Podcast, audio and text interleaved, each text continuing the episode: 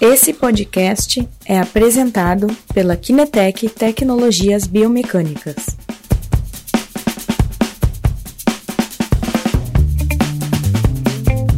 Pronto, Guilherme, boa noite. Boa noite, Cristiano. Tudo bem? Tudo, e tu? Tudo bem. E aí, mais uma live home office? Home office, home office. Guilherme, tu tá com a bateria ligada? Opa, vou desligar aqui. Pronto. Faz aquele Perdão. barulho. Já outra vez, né? A gente viu que Sim, sim. Aconteceu também. home office. Yes. Home office. Isso mesmo. Agora é home office, pessoal. Por um pouquinho de tempo, acho que todo mundo vai estar de home office. Temos como fugir disso. Mas faz parte. Eu tô, tô esperançoso, Guilherme, que aqui seja uma situação mais ah, administrável que lá na Itália, sabe? Cara, tomara que sim, né? O Brasil já tem um histórico de, de lidar com algumas doenças por ser um país tropical. Ah, mas essa é uma doença diferente, né? Um pouquinho mais agressiva do que as últimas que nós tivemos. Então, espero que o Brasil consiga lidar bem com, com o que está acontecendo aí, né? Sim, sim. Eu acho que, pelo menos aqui, Porto Alegre e Rio Grande do Sul foram bem reativos em tomar algumas, ah, alguns decretos para tentar minimizar os- o contágio, né? Eu acho que Sim, alguma coisa tomaram, fizeram no momento certo. Não deixaram passar aqueles dias que É. depois a coisa fica irreversível. Vamos ver. Vamos ver, Guilherme. Agora vamos mudar de assunto, vamos falar da nossa live de hoje, que é uma live bastante técnica. Eu acho que é uma- é live que tem uns aspectos ah, de grande proveito, né? é Sobre isso aí. principalmente quem trabalha com atleta, a questão de impactos, né, Guilherme? É E isso aí. A diferença da outra live, onde a gente começou a comentar a, questão das forças, né? É, onde tu mostraste a, a questão da, da dinâmica inversa das forças né, é, que estão acontecendo durante a corrida. Mas esta vez a gente vai falar é, da parte da ativação dos músculos, do recrutamento dos músculos nos impactos, né, Guilherme? Isso mesmo, isso mesmo. Inclusive, Christian, eu preparei aqui, enquanto a gente estava conversando antes pelo telefone, eu preparei inclusive alguns laudos aqui para mostrar para o pessoal, porque eu não resisto, né? Eu tenho que mostrar um pouquinho de força de reação do solo. Então, acho que alguns laudos apresentando a força de reação do solo também vão ser interessantes hoje. Ótimo, Guilherme. E deixa deixa ah, perguntar uma coisa, Guilherme. Explicando assim, o recrutamento dos músculos nos impactos. Como é que funciona?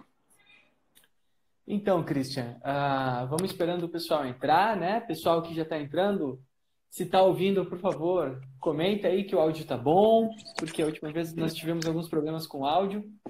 Ah, quando a gente fala de, de recrutamento, Christian, ah, a gente tem que entender um pouquinho ah, das ações musculares durante o salto, né? Ah, por quê?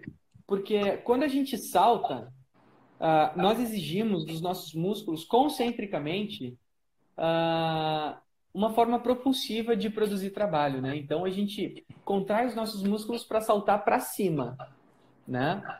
No entanto, quando nós vamos para a fase de aterrissagem, né? Quando a gente vai entrar em contato com o solo, as coisas mudam, né?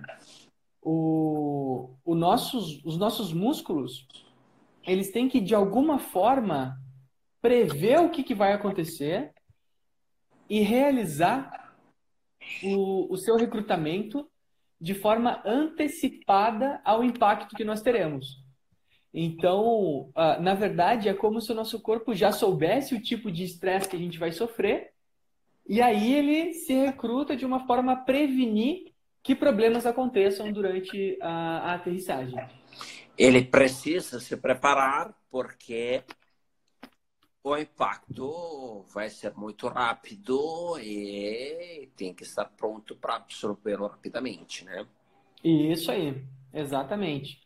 Então, por exemplo, uh, se nós estamos durante a aterrissagem, né? Uh, esses músculos eles não podem estar exageradamente ativos, no entanto, eles têm que, alguns milissegundos antes do contato com o solo, serem recrutados para que amorteçam o nosso impacto com o solo. Porque o que acontece, Cristian, é assim, ó, a gente tem que pensar no nosso corpo como uma mola, tá? Uma mola com um determinado grau de rigidez. Então, por exemplo, se eu estiver com os meus músculos completamente relaxados quando eu, eu for aterrissar, o que, que vai acontecer? É como se a minha mola tivesse uma rigidez muito baixa. Então, meu corpo vai fazer assim, ó, pá, uma queda que a gente chama, entre aspas, uma queda seca né? Uma Sim. queda de alto impacto, uh, que costuma fazer barulho também. Sim. Uh, no entanto, se alguns milissegundos, né, se eu já tiver adaptado a essa questão uh, de saltar, né, se alguns milissegundos antes de eu encostar com o solo, eu recrutar as minhas musculaturas, o que, que vai acontecer? Eu vou aumentar a rigidez dessa mola e aí, aquela queda que seria seca, ela agora vai ser suavizada e o que a gente chama de impacto, que é o, pri, o pico de força que nós realizamos nos primeiros 300 milissegundos, vão ser reduzidos. E é muito bacana, Christian, porque isso vai diretamente ao encontro do que a gente conversou na semana passada na nossa última live. Então, quem está ouvindo, por favor, acesse os canais da Kinetec. Por quê? porque nós falamos justamente sobre isso, né? Sobre a forma como a gente ataca o solo, uh, como isso poderia mudar os músculos, né? Exato. E quais são os grandes músculos amortecedores que nós conversamos na semana passada, né? Seria principalmente o grupo quadríceps, né? Na extensão do joelho e o nosso glúteo, né? Os nossos extensores de quadril. Uh, então, esses dois músculos, junto com a ação dos isquiotibiais também, uh, eles têm que aumentar a rigidez dessa nossa mola, facilitando o amortecimento. Então, uh, extensores de joelho, flexores de joelho, enrijecendo essa mola, junto com nossa musculatura glútea, vão favorecer para que a nossa queda seja mais suavizada e o impacto de aterrissagem amortecido. Eu percebi que aumentou bastante o número de pessoas que que entraram agora nesse último, nesse último, nesses últimos 10 minutos, Cris. O que, que tu acha de eu mostrar isso num laudo para o pessoal ver como é que a Kinetec nos oferece as tecnologias para fazer esse tipo de avaliação? Sim, mostra, mostra um laudo. É, então, que tu prepara ali, respondendo ao Leonardo Oliveira aqui, que colocou a questão se vamos colocar no YouTube. Vamos, Leonardo. Inclusive no YouTube, como o Guilherme colocou, tem já a live da semana passada onde falamos desta parte de forças eh, durante a corrida, que se atrela muito bem à live que estamos fazendo agora, né? Bom, tanto está colocando ali. O, ok. Ah, este é o drop fall. Ok. Explicamos, uh, Guilherme, como é que funciona o drop fall, que tipo de teste é. Então, ah, Cris, fantástico, sim. O drop fall, ele é um salto que vai ocorrer mais ou menos dessa forma, né?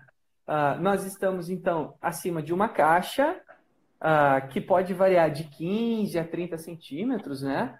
Uh, às vezes, pessoas com mais idade, né? A gente pede para fazer em cima de uma caixa um pouquinho mais baixa. Atletas como essa nossa voluntária aqui, que é uma atleta, né? a gente já faz de uma caixa um pouquinho mais alta, mas, enfim, ah, o que, que se deve fazer? Se deve fazer a aterrissagem durante o salto. Então, ela pula e aterriza, né? Ah, olhando esse gesto assim, né? Claro que aqui a gente tem uma plataforma de força e vocês devem estar enxergando um vetor aqui, né? Esse vetor a gente não vai discutir hoje, deixa esse para a próxima live. Sim. Então é um salto onde, basicamente, eu devo saltar e aterrissar aqui durante o salto, né? O que, que vai acontecer? aqui tem uma figura do gesto, né? Então, eu estou saltando deste caixote, vou alinhar um pouquinho melhor aqui, uh, e aterrizo no chão como forma esse, esse bonequinho aqui.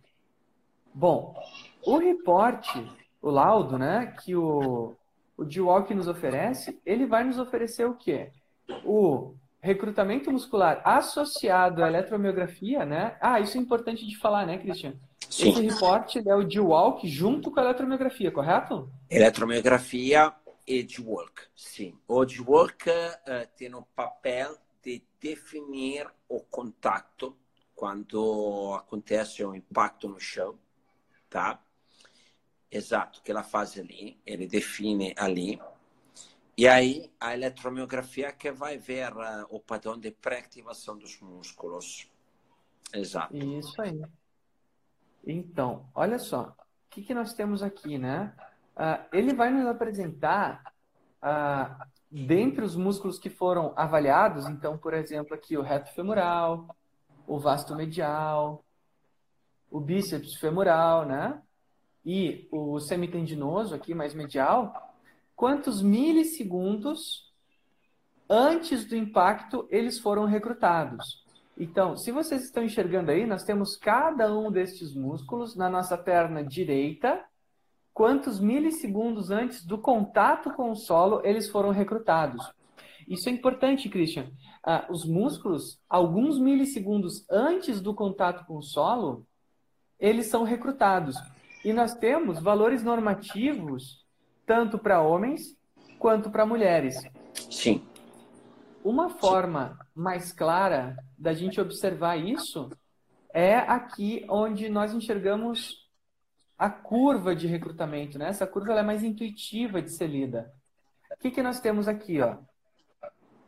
Os milivolts de recrutamento muscular e o tempo da avaliação no eixo horizontal, né? Aqui, ó, nesse, nessa linha vermelha, né?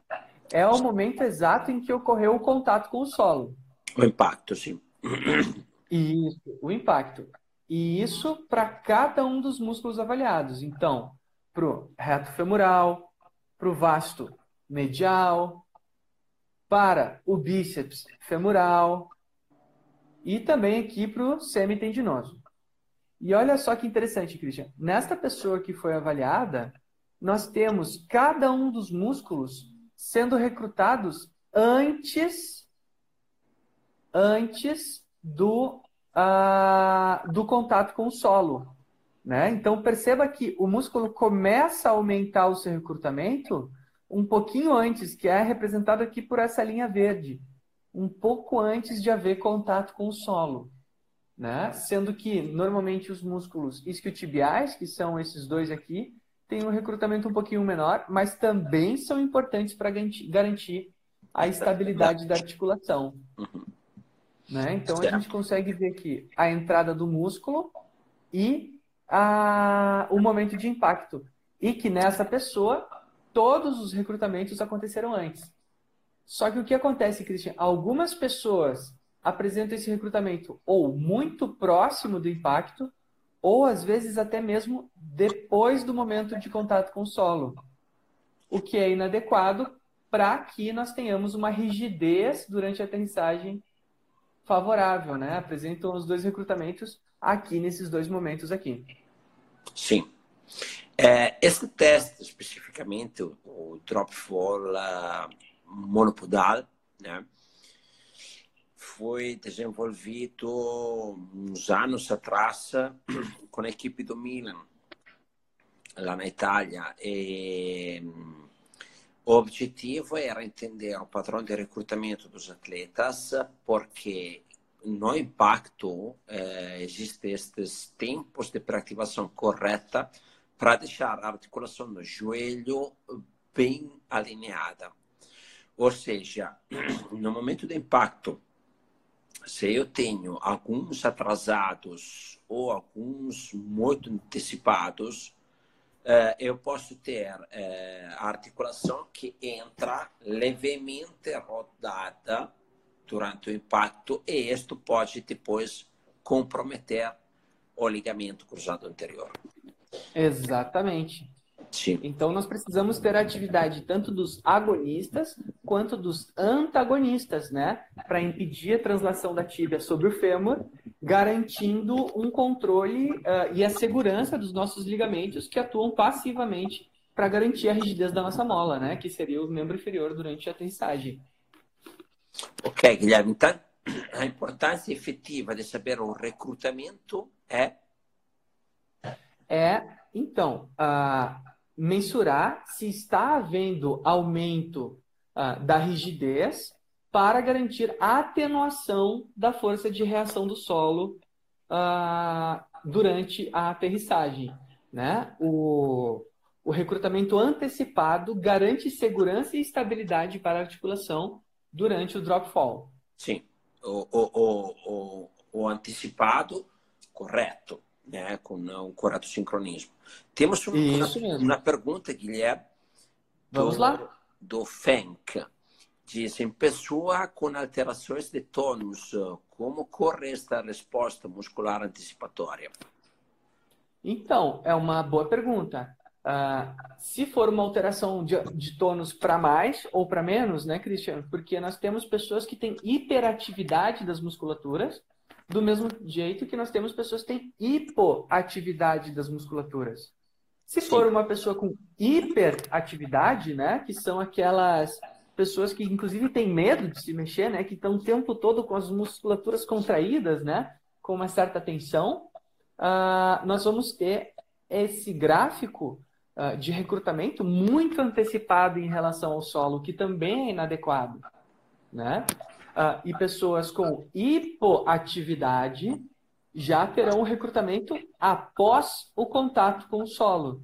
Né? Então, eles vão aterrissar, vão ter o impacto e, e só depois, né, depois, a gente quer dizer, alguns milissegundos após o impacto, que vão apresentar o recrutamento com o solo, uh, tentando se proteger daquele impacto. Só que a grande parte dele já foi transferido para as nossas articulações. Ótimo.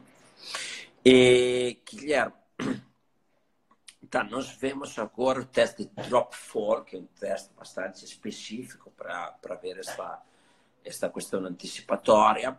Mas existem Isso outros mesmo. testes que podemos pensar em aproveitar dessa informação?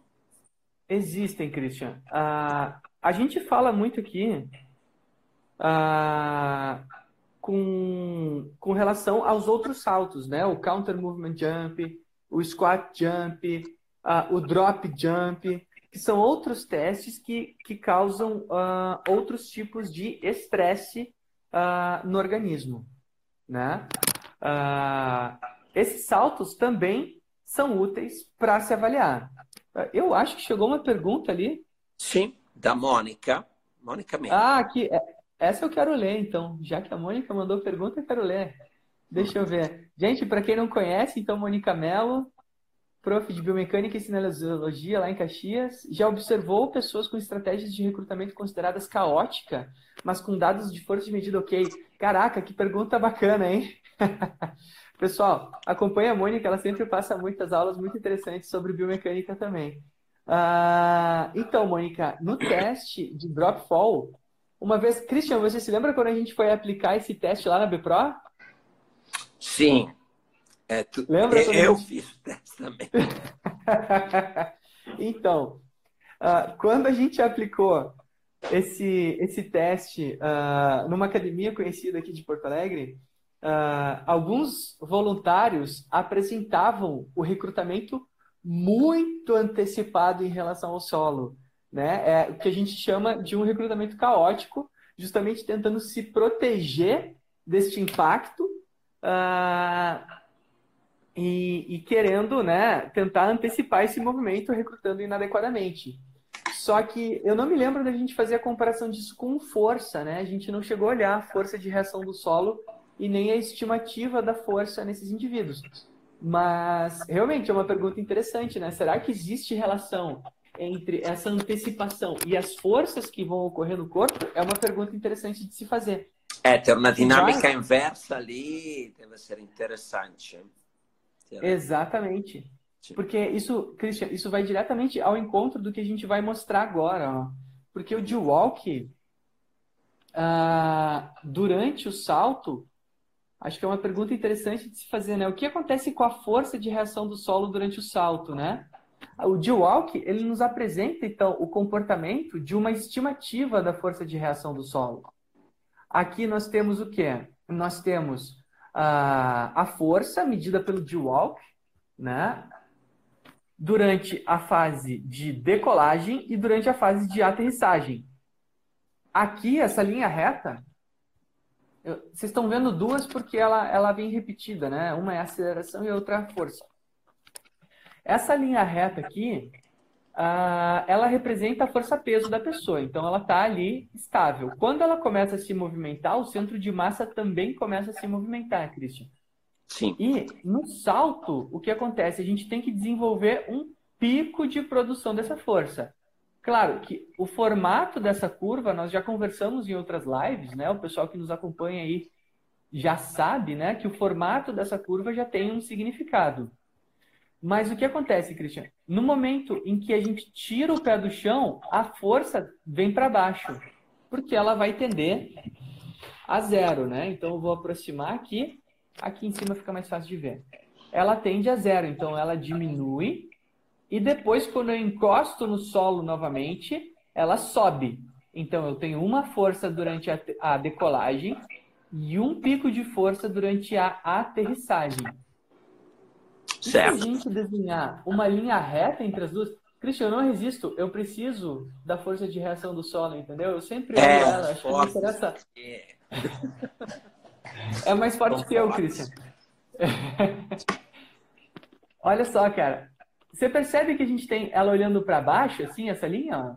O pico de produção de força durante a decolagem é menor do que o pico de produção de força durante a aterrissagem, do que a força de impacto. É maior. Certo? É o pico de força. Isso, perdão, é maior, né? Essa é maior do que essa. Sim. A gente pode olhar os valores dela, o de walk no espaço, o valor dela, né? Então aqui, se vocês conseguem ler, nós temos a força de decolagem, que é 1.2 kN, então 1.200 newtons, que dá mais ou menos 120 quilos. E durante o impacto, a força de impacto 0,9 kilonewtons, que dá uh, 900 newtons, que dá 90 quilos, tá? Okay. Esta pessoa, uhum. ela tem um comportamento muito bom, né? Ela, ela morta bem o impacto. Exatamente. Por quê? Porque ela consegue jogar mais força no chão quando ela vai subir do que quando ela vai cair. Então ela cai e ela gera um pico menor de força. Só que nós temos outras situações. Por exemplo, esse caso aqui, ó. Uma pessoa que produziu a mesma força durante a decolagem e durante a aterrissagem. Percebe que ela está com o mesmo nível de força? A decolagem foi muito boa aqui, né? Sim, o, o shape da curva está muito bonito, né? A gente sabe que esse shape aqui ele tem alguns significados. Uh, então, sim, a gente tem um, um, um, um formato de curva e um pico da curva que nós consideramos adequados aqui durante a curva, né? E se a gente for olhar os valores, provavelmente os valores estarão semelhantes. Ó, 1.42 kN, 1.43 kN. Então, aqui a gente ainda reflete. Ó, a pessoa está produzindo tanta força quando ela decola, quanto ela aterrissa. Então, a estratégia de impacto dela não é a mais adequada. Não é a mais adequada, não é uma, uma estratégia ótima de amortecimento, mas ela está tendo alguma estratégia. Né? Ela está recrutando essa musculatura na hora adequada, conforme ela necessita uh, ah, para o corpo dela. Ok. A Mônica continua tem enfiado a perguntinha. Eu queria ver a relação tá mandando das mais... ativações. Eu queria ver a relação das ativações nesses dois instantes. Qual a estratégia muscular que está ruim na aterrissagem? Mônica, esta é a pergunta de um milhão de dólares, né? Qual Sim. é o músculo que não está funcionando adequadamente? É uma boa pergunta, né? Quem que não está agindo aqui adequadamente? é uma questão de controle motor, né? Diversas são as musculaturas que podem contribuir nessa fase e que aparentemente não estão contribuindo tão bem quanto poderiam para diminuir esse impacto. E aqui é técnica, Guilherme, porque a pessoa tem força para saltar. Tá na... Isso mesmo. É técnica de recrutamento, não é, não é questão, não é questão de força, de falta de força. Aqui é, Isso, é, é, é a pessoa né? que não tem a técnica para gerar um, um, amortar o impacto uh, de, maneira, de maneira suave com a musculatura. E num caso assim, Guilherme, podemos afirmar que é provável que as articulações sejam submetidas em, em, em uh, conter o impacto também na parte articular, não somente a parte do, dos músculos? Com certeza, Christian. Ah, não não está havendo aqui uma participação adequada, tanto das musculaturas agonistas quanto antagonistas, para contribuírem ah, na proteção das minhas articulações, né? Algo aqui não está funcionando adequadamente. Mas eu vou te dizer, Christian, que esse aqui não é o pior dos casos. A Cláudia perguntou, ah, prof, esse último dado é de uma pessoa treinada? Esse dado é de uma pessoa fisicamente ativa. Ela não é uma pessoa treinada para saltos, mas ela é uma pessoa fisicamente ativa. Vamos olhar agora o dado de uma pessoa sedentária, então, Cláudia. Vamos ver como é que fica. Meu Olha Deus, só que outro né? Olha só que coisa linda essa curva. Cláudia, olha só, você que está aí prestando atenção. O ah, que, que nós temos aqui, né? a força de decolagem está num determinado patamar. Daí ela voa e durante a aterrissagem, Cláudia, olha só o que ela fez. Sim, agora aqui uma pessoa sedentária. Uma pessoa sedentária, ela tem este padrão, ó. Claro que eu não posso generalizar dizendo que todas as pessoas sedentárias vão apresentar esse padrão. Mas aqui, o que, que nós temos? uma força de aterrissagem maior do que a força de decolagem, completamente contrária ao que nós vimos antes. Então, se nós formos olhar os valores, olha só, a força de decolagem dela é de 0,4 kN. É uma força muito baixa, né? Que dá mais ou menos 40 quilos. Já a força de impacto chega a 80 quilos. Então, ela está apresentando durante o impacto uma, um pico maior de força de reação do solo do que comparado durante a decolagem. Então, aqui nós podemos ver as três situações apresentadas, né? Uma situação onde nós tivemos o impacto maior do que a decolagem. Aqui, a decolagem e o impacto com valores semelhantes, então eu vou diminuir aqui para botar uma do lado da outra, para a gente apresentar as três. Vamos fazer aqui para ficar bonito para quem está olhando a gente. E no último caso, uma aterrissagem inferior à decolagem.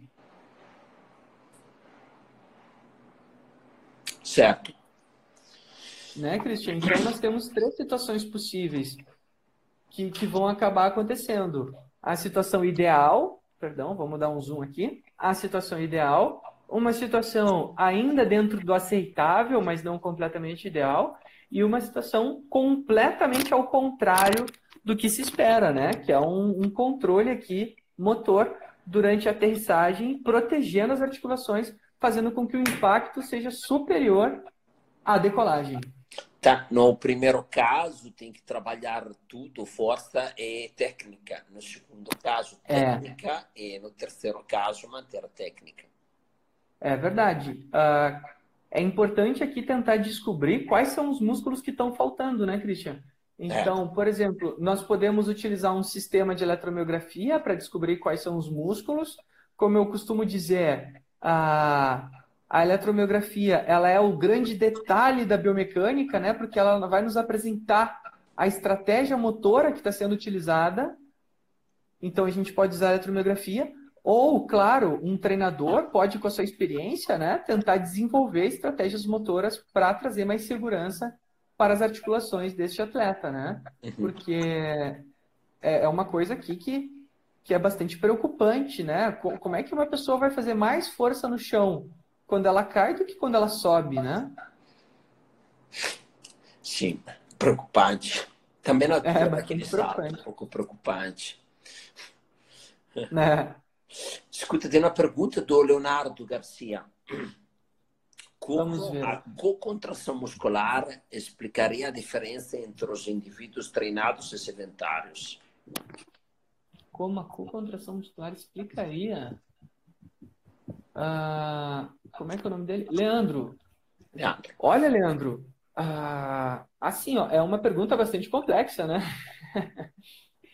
Uh, o que acontece? Existem níveis ótimos de co-contração, Leandro. Uh, nós devemos sim recrutar musculatura agonista e antagonista simultaneamente, no entanto, em uh, intensidades ideais, né? Cada gesto que a gente faz tem uma intensidade ideal que os músculos devem ser recrutados. É lógico que agonista deve sempre ser mais recrutado que antagonista durante uma tarefa. No entanto, os antagonistas nos ajudam a, a, proteger pequenos movimentos dentro das nossas articulações. Aí a Prof. Mônica, eu tenho certeza que ela, que ela teria aí muito mais qualidade do que eu para estar tá falando a, das questões atrocinemáticas, que são pequenos movimentos dentro das articulações, né? Ah, então, é importante que esses recrutamentos aconteçam, que haja um controle motor, tá? Mas cada situação, cada pessoa vai ter uma forma de estar tá recrutando esses músculos adequadamente. O... Nesse caso que nós mostramos, nós mostramos uma situação bastante controlada, uh, aonde a gente tem a aterrissagem e apoio unipodal, olhando quatro músculos previamente determinados: reto femoral, vasto medial e dois isquiotibiais, né? o semitendinoso e o bíceps femoral. Uh, esses quatro músculos nós já sabemos da literatura quais são os padrões de recrutamento antecipatório ideais para uma maior proteção articular. Outras situações, outros movimentos, nós teremos outros padrões de recrutamento antecipatório, de cocontração, que também uh, podem acabar mudando a forma como o gesto é realizado e a segurança desse gesto também.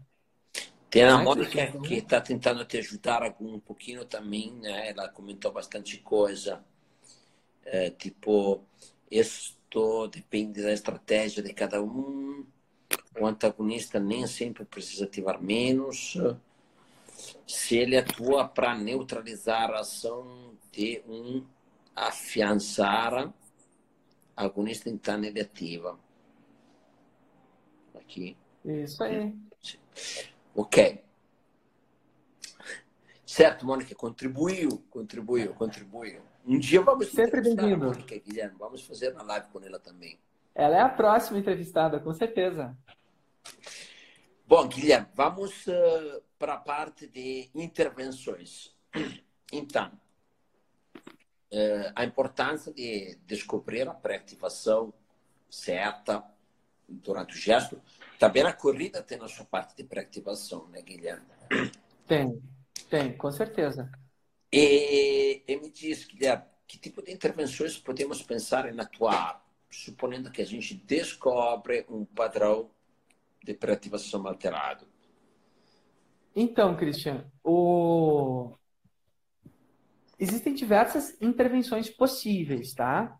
Uh, que vão nos ensinar a recrutar musculaturas de forma antecipada. Existem estratégias para aumentar o recrutamento de um determinado músculo, existem estratégias para inibir outros, mas uh, eu costumo reforçar bastante que a técnica, uh, a partir da cinemática, a partir da avaliação do movimento, uh, ela costuma ser uma forma bastante simples e bastante eficaz. Né? A gente costuma ter bastante resultado nessas curvas, simplesmente ensinando a pessoa os movimentos adequados que trariam o melhor comportamento das variáveis biomecânicas que a gente está observando.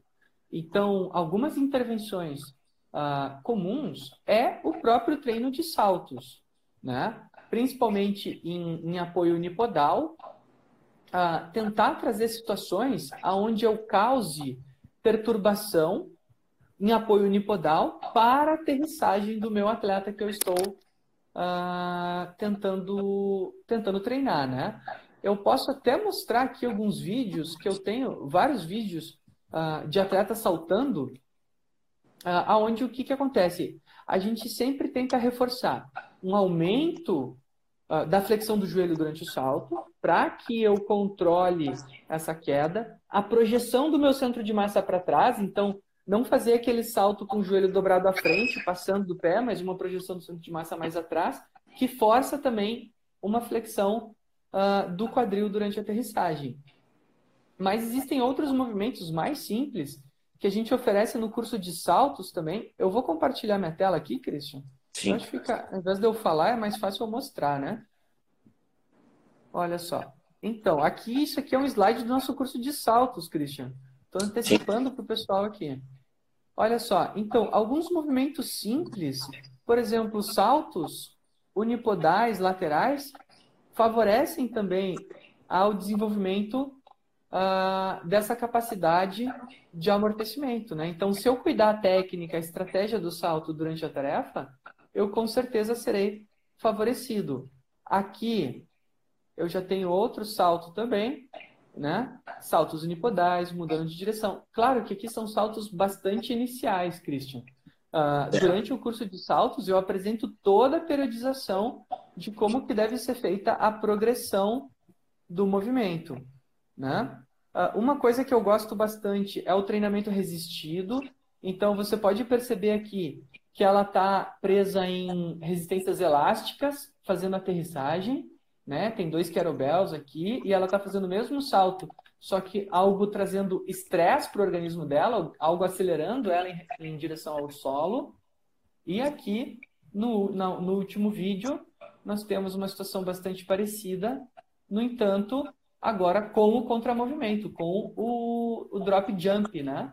Uhum. Então, repara que existem várias estratégias que a gente pode utilizar para tentar ganhar essa capacidade de amortecimento, né? Sim. A, a questão da própria perspectiva do pé, o treinamento com pés descalços também é algo interessante, né? Acabou que com essa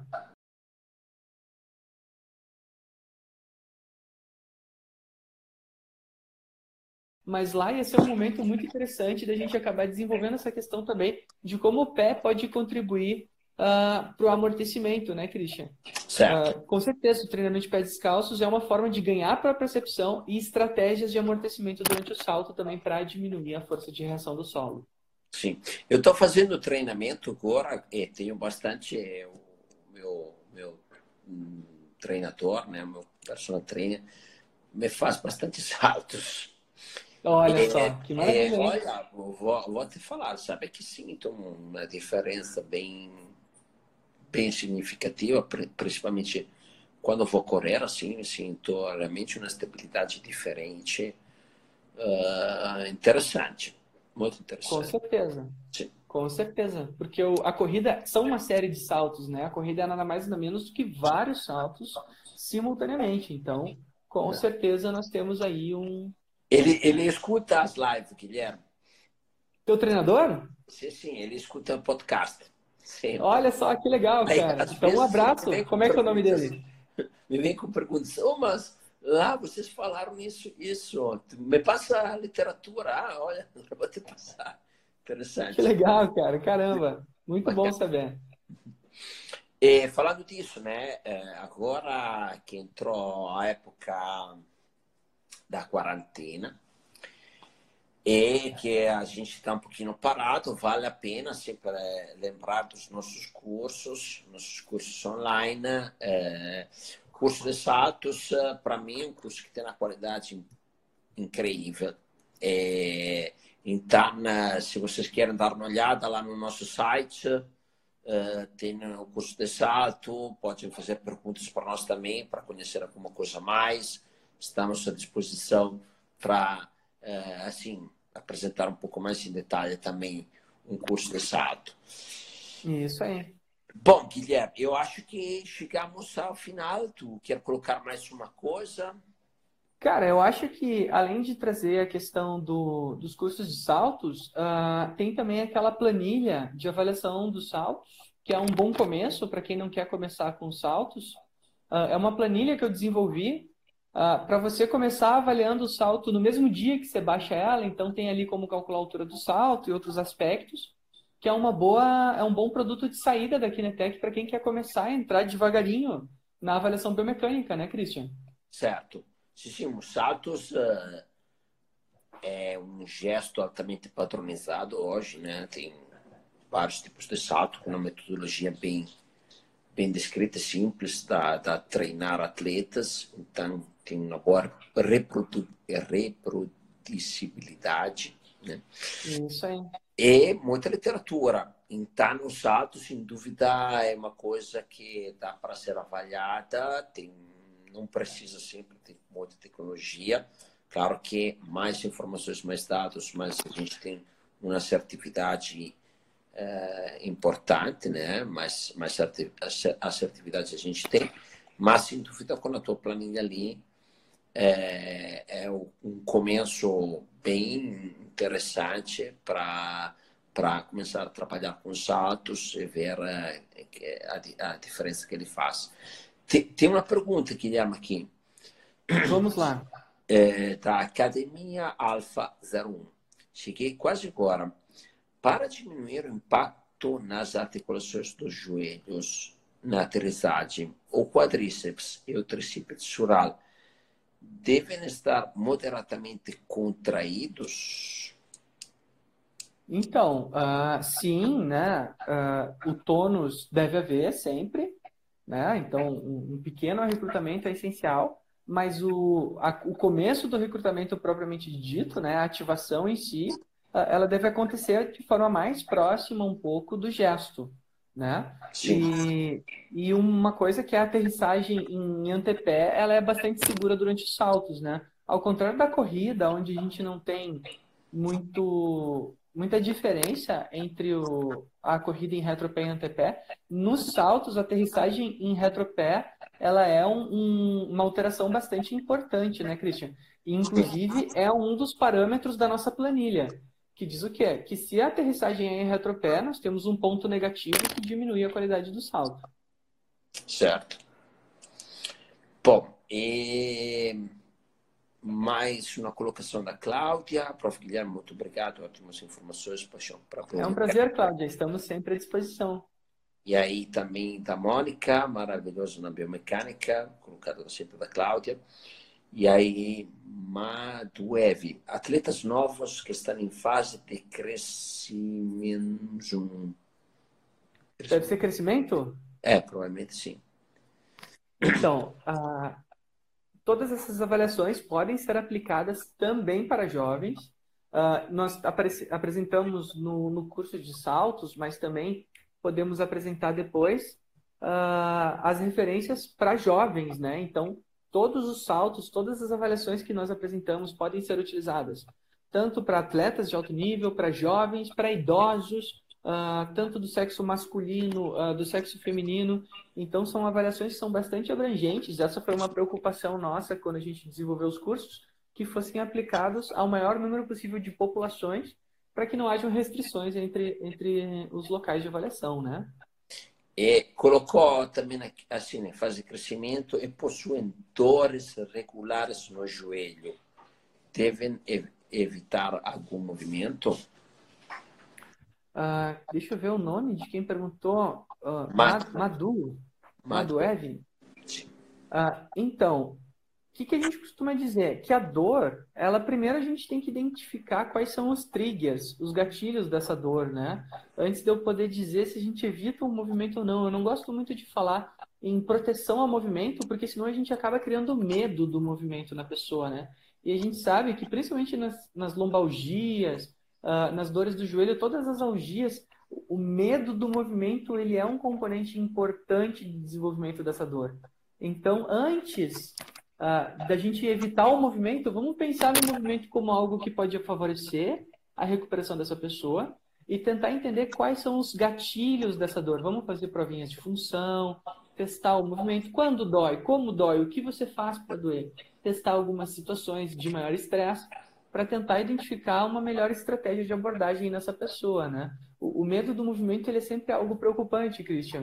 Uh, a gente passou dessa fase de, de proibir as pessoas de se mexerem, né? Por exemplo, ah, quem tem dor nas costas não pode fazer o movimento X, quem tem dor no joelho não pode fazer o movimento Y. Isso é uma coisa que tem caído um pouquinho uh, nas novas literaturas, né? Sim. Ok, acho que respondemos também aqui a, a do Evi. Então, uh, podemos encerrar. Segunda-feira iremos publicar a live. Isso Vai mesmo. ser tanto no YouTube, quanto na IGTV, quanto no podcast, por quem quiser escutar também. Ah, mais uma. Aleph, será que seria possível a ativação de porções específicas dos isquios orais anteriormente aterrissados no salto, considerando a utilização de biofeedback visual para o controle do movimento? Será? Olha, Lef, o sistema de eletromiografia que a Kinetec vende permite o biofeedback, correto, Cristiano? Sim. Sim. Então pode ser uma estratégia a ser utilizada. Nunca tentei, vou ser sincero contigo. Uh, nunca tentei fazer esse tipo de estratégia, mas é algo que pode ser tentado. Hum. Agora, o resultado que isso vai oferecer é, é uma incógnita, né? O que será que acontece se a gente usa biofeedback durante os saltos? Agora até eu fiquei curioso com isso. Sim, não, é, temos clientes que utilizam para treinar a parte concêntrica, para treinar a parte cêntrica. Então, né, tem, tem esta possibilidade. Só que ali, assim, por exemplo, um salto que custa de milissegundos, um biofeedback né? talvez mais cinemático que eletromiográfico, uma coisa mais. É verdade. Porque, porque é um tempo bem curto antes do impacto. Pode ser. Pode ser. Eu nunca vi ninguém dos nossos clientes atuar assim. Tentar é, eu acho que é muito pouco, né? Agora você tá falando. Feedback assim. 300 milissegundos é muito pouco para a gente poder pensar assim, ah, agora quero ativar meu músculo agora, né? É uma coisa que vai se desenvolvendo por, por reação pré-perceptiva, né? É, o fuso vai reagir, enfim, são, são, eu, eu, são outras questões. Né? Tem, tem, uma frase do uma frase do, do Bruce Lee que diz assim: eu não tenho medo do homem que sabe dar 10 mil tipos de chutes. Tu já ouviu esta? Não. Eu tenho medo de um homem que deu um chute 10 mil vezes. Aí eu falei essa frase para o meu filho, porque ele está querendo treinar futebol. Aí agora ele está no desafio dos 10 mil chutes. Ele está chutando, chutando, chutando, chutando, chutando. Hoje fez 200 chutes. Olha só. Sabe que é impressionante como a quantidade leva a qualidade? Agora tá. Olha, Mas claro. Olha, dois, três dias teve uma melhor impressionante. Então, assim, o salto provavelmente tem que ser assim, gradual na intensidade, nas alturas, etc. Mas repetido, né? provavelmente dá, dá um resultado melhor na parte da técnica. Ok. Bom, acho que chegamos ao final da nossa live. Obrigado a todos pela participação. Foi mais uma vez uma live muito rica. Obrigado, Guilherme, por ter compartilhado eh, todo este conhecimento mais uma vez. Segunda-feira é vai estar disponível. E semana que vem, mais uma live nos tempos do coronavírus. Isso aí, novos tempos. Um abraço, pessoal. Se cuidem, isolamento social, pelo menos por enquanto, né? Boa noite a todos. Boa noite.